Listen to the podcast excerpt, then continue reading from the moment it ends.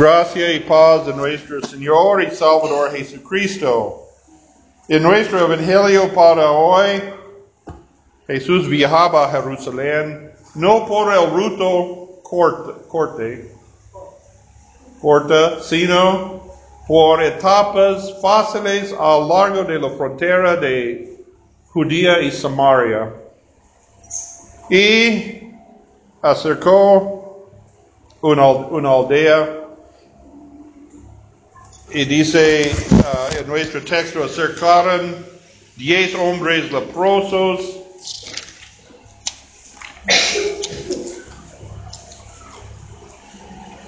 que gritaron, Maestro, ten misericordia de nosotros. Mira que dice ellos, ellos dicen Maestro, pero no uh, dijo hijo, hijo de David. Otra vez como los ciegos, o otros dice, hijo de David, tenga misericordia de mí. Tenga misericordia para suplicar un favor. Uh, pero ellos no reconocieron Jesús como el Mesías porque hijo de David es un título del Mesías.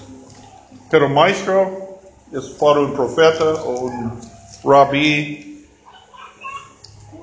Tal vez ellos han oído de los maravillas, de los milagros de Jesús y fueron buscando la sanación de su, lep de su lepra, porque la lepra es una enfermedad del piel muy fea, mortal, y contagiosa.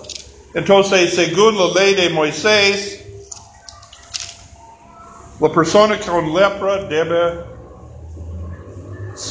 dejar su casa, dejar su familia, dejar sus amigos y vive aparte de todos los otros como uh, hoy en día con la COVID, con la COVID, cuando una persona tiene COVID, ¿cómo debe de ser, hacer? Debe ser aislado por dos semanas, o cuatro, dos semanas o más. Pero en el caso de la lepra, debe ser aislado quizás por toda su vida, todo el resto de su vida. Ellos fueron parías. Pero hay la posibilidad de recuperar de la leprosa y según uh, la ley Levítico 13 y 14, ellos deben ser el templo, no deben entrar en el, en, en el centro del templo, pero siempre debe uh, entrar en un uh, parte en donde siempre hay un sacerdote en guarda por este propósito. El sacerdote debe examinar su piel y averiguar si ellos fueron recuperados de la lepra o no, y escribir un certificado. O pr primero, si él determina ellos fueron san, santos, ellos deben uh, hacer algunos sacrificios de agradecimiento en el templo por, uh, por un rato, por un periodo. Después de recibir un certificado que dice ellos serán sanos, sanos, entonces ellos pueden regresar a sus casas, a sus familias. Esta fue la ley. Entonces, estos lepros, hombres leprosos, acercaron a Jesús gritando en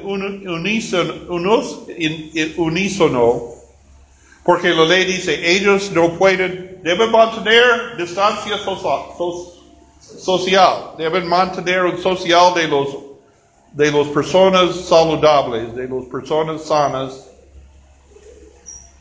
Entonces ellos juntos fueron la, la, la, a la distancia recorrida, dice, ellos gritaron con una voz, Maestro, ten misericordia de nosotros.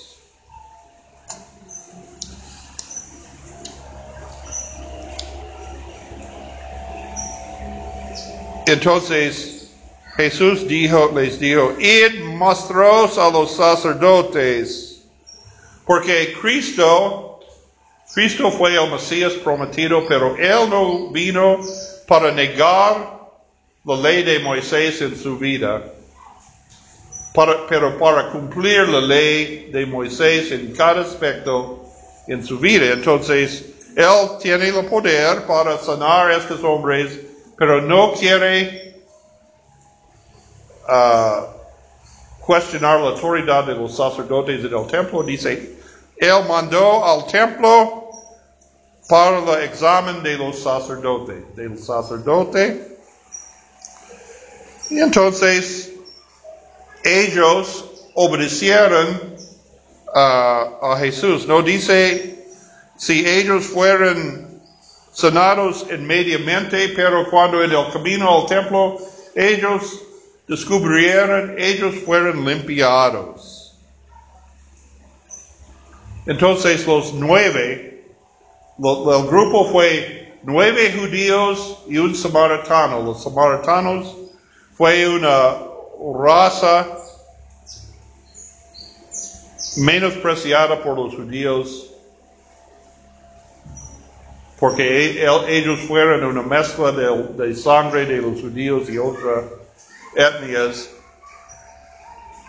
Pero los, eh, eh, aparentemente los, ellos en su camino vean sus manos limpios, su piel sana y los nueve judíos siguieron al templo porque para, ellos deben ir al templo para regresar a sus familias y su vida normal. E, pero este samaritano regresó a Jesús porque quizás él reconoció la sanación de las enfermedades físicas de los, los leprosos, de los ciegos, de los sordos. Estas cosas, estas señales fueron profetizadas en el Antiguo Testamento como señales de la primera venida del Salvador, del, del, Mesías, el Salvador del mundo. Entonces él reconoció que es más importante, él deja, no, no siguió al templo, pero regresó a Jesús para adorar a Jesús. Postró en, el, a su pie, su rostro a sus pies y uh, adorar a Jesús y dar dio gracias a Jesús primeramente. Entonces respondiendo Jesús dijo, ¿no son diez de los fueron limpiados? ¿Y los nueve dónde están? No hubo quien volviese a diese gloria a Dios, sino extranjero. Y le dijo, levántate, vete, tu fe te ha salvado.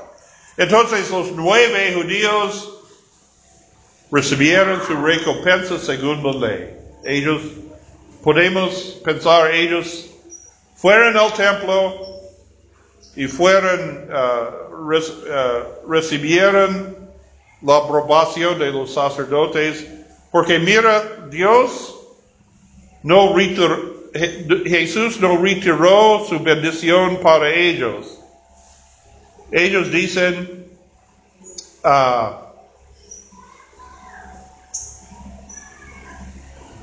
es como se llama la gracia común.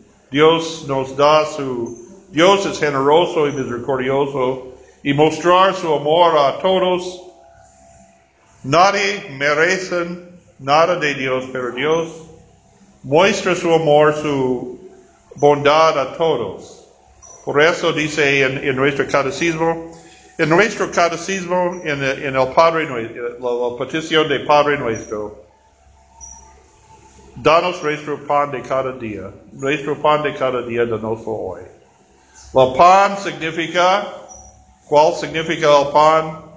Bebida, no solo pan, pero bebida, comida, calzado, ropa, casa, cónyuge, familia, vecinos, amigos, buen gobierno, todas las cosas buenas de esta vida. Todo, todo necesitamos para la vida terrenal, todas las cosas buenas.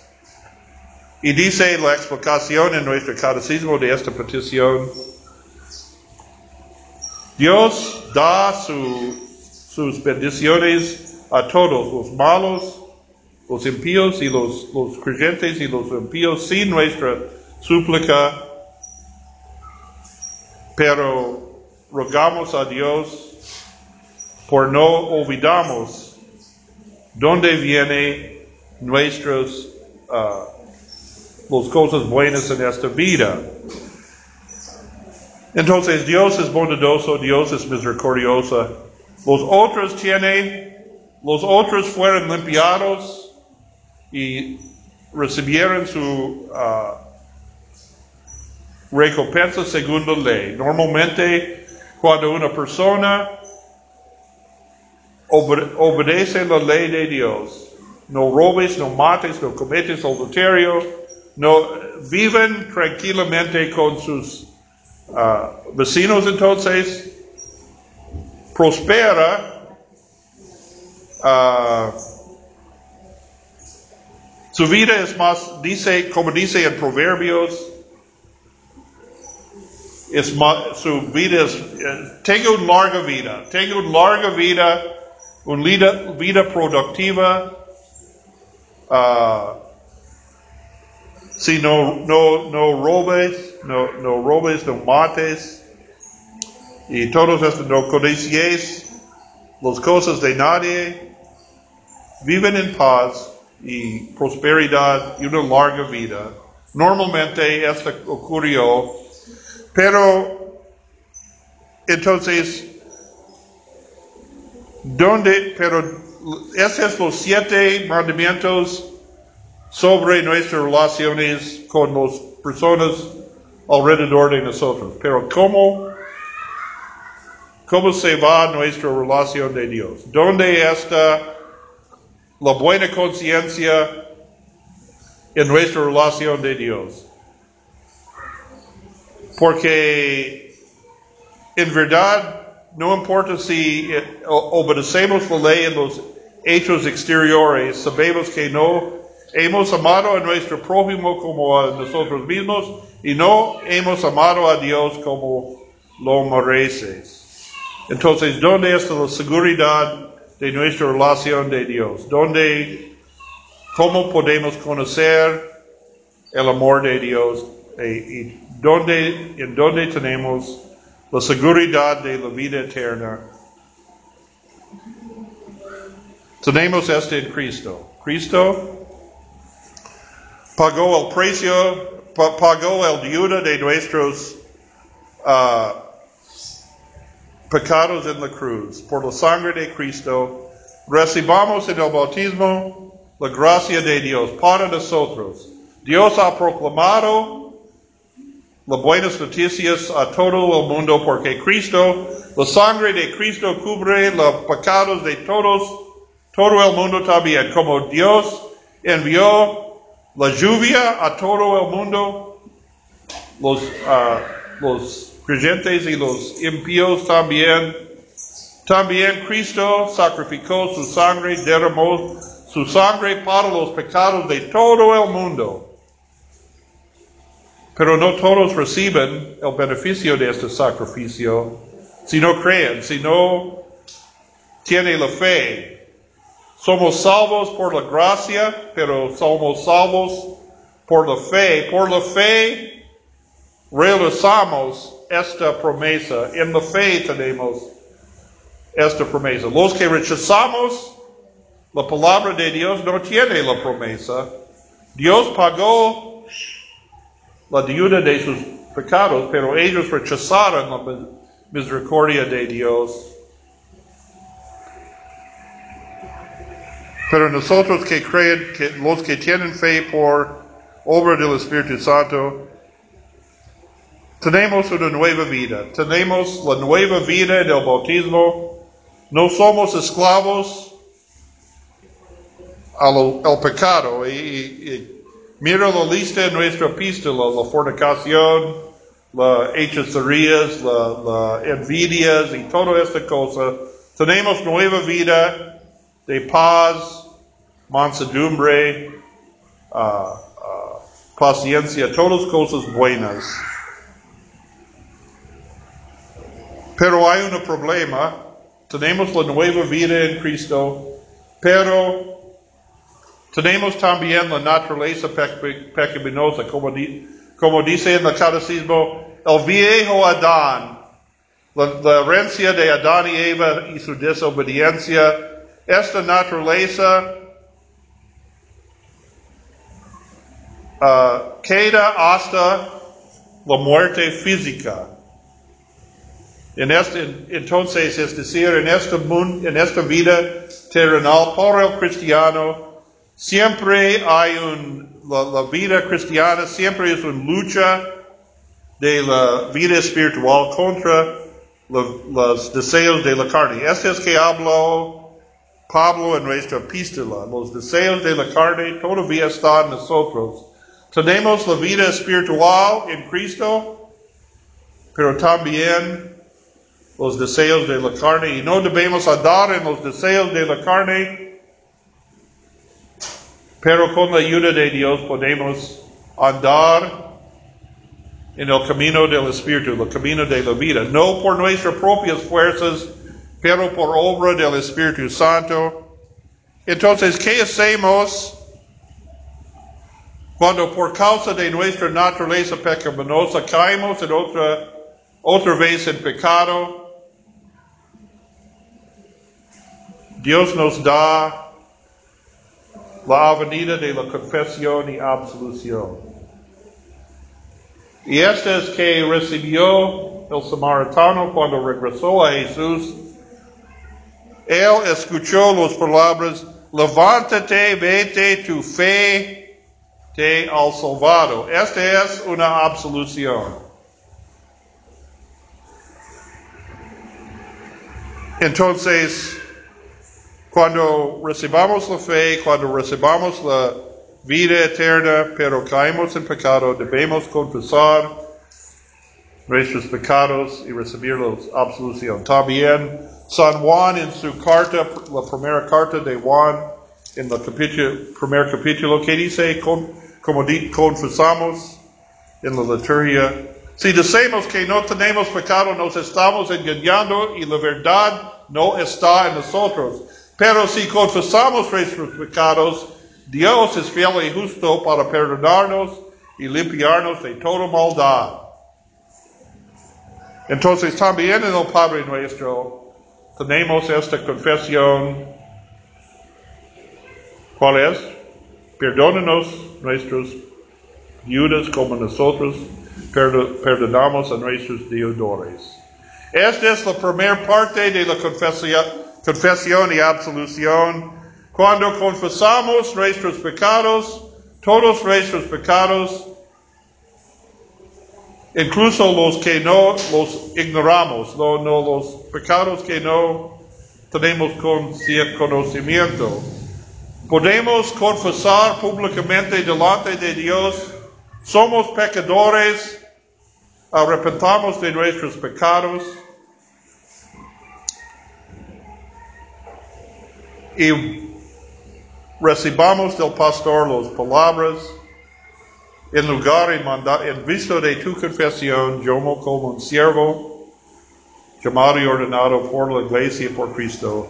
Anuncio en lugar y por mandato de nuestro Señor el perdón completo de todos tus pecados. Podemos oír estas palabras como Cristo sí mismo dice esta. Y también en privado podemos confesar al pastor los uh, pecados sentimos en el corazón y nos atormentan para recibir la misma absolución. También dice en el Padre nuestro, como nosotros perdonamos a nuestros deudores. Podemos confesar a nuestro prójimo nuestros pecados contra él y recibir su perdón y podemos perdonar a nuestro prójimo sus pecados contra nosotros. Este es la confesión y la absolución. ¿Cómo este samaritano recibió por Jesús? No solo la sanación de la enfermedad física, porque estas señales fueron evidencia por la gente que Jesús, como Jesús tiene la autoridad sobre las ah, enfermedades físicas, Él tiene el poder sobre la enfermedad espiritual. Este es el pecado, porque Cristo tiene poder para ser, levántate de tu cama, de tu cama, levántate, porque el, el samaritano fue en el arrodillado en el suelo. Levántate, tu fe te ha salvado. Y este es mucho más importante que los, todo lo otro. Cristo sanó las enfermedades por compasión, pero también por mostrar, mostrar su autoridad también para sanar, para perdonar los pecados. Entonces también Jesús entregó el oficio de los llaves, el oficio de retener pecados o, o perdonar pecados. El oficio de las llaves es como un llave puede abrir o cerrar la puerta tenemos la autoridad para, la, iglesia tiene la autoridad de Cristo para proclamar el juicio de Dios contra los pecadores que no arrepienten de sus pecados. Este es para retener los pecados, para cerrar la puerta del cielo. Pero la, la palabra de absolución es para abrir la puerta del cielo como Cristo sí mismo dice esta. Cristo dice a sus apóstoles, toda autoridad en el cielo de la tierra ha dado a mí, se ha dado a mí. Yo tiene toda la, la autoridad, entonces entregó a ellos esa misma autoridad por el Espíritu Santo. Entonces tenemos la seguridad de la, de la perdón, en la confesión de absolución y en la Santa Cena recibamos el cuerpo y la sangre de Cristo para la alimentación de esta fe. En el bautismo recibamos la promesa de la vida eterna y para mantenernos en este camino, esta nueva vida, tenemos estos medios de, de, de Dios para nuestro peregrinaje en este mundo hasta la vida eterna. Y por eso tenemos paz que sobrepasa todo entendimiento. Amén.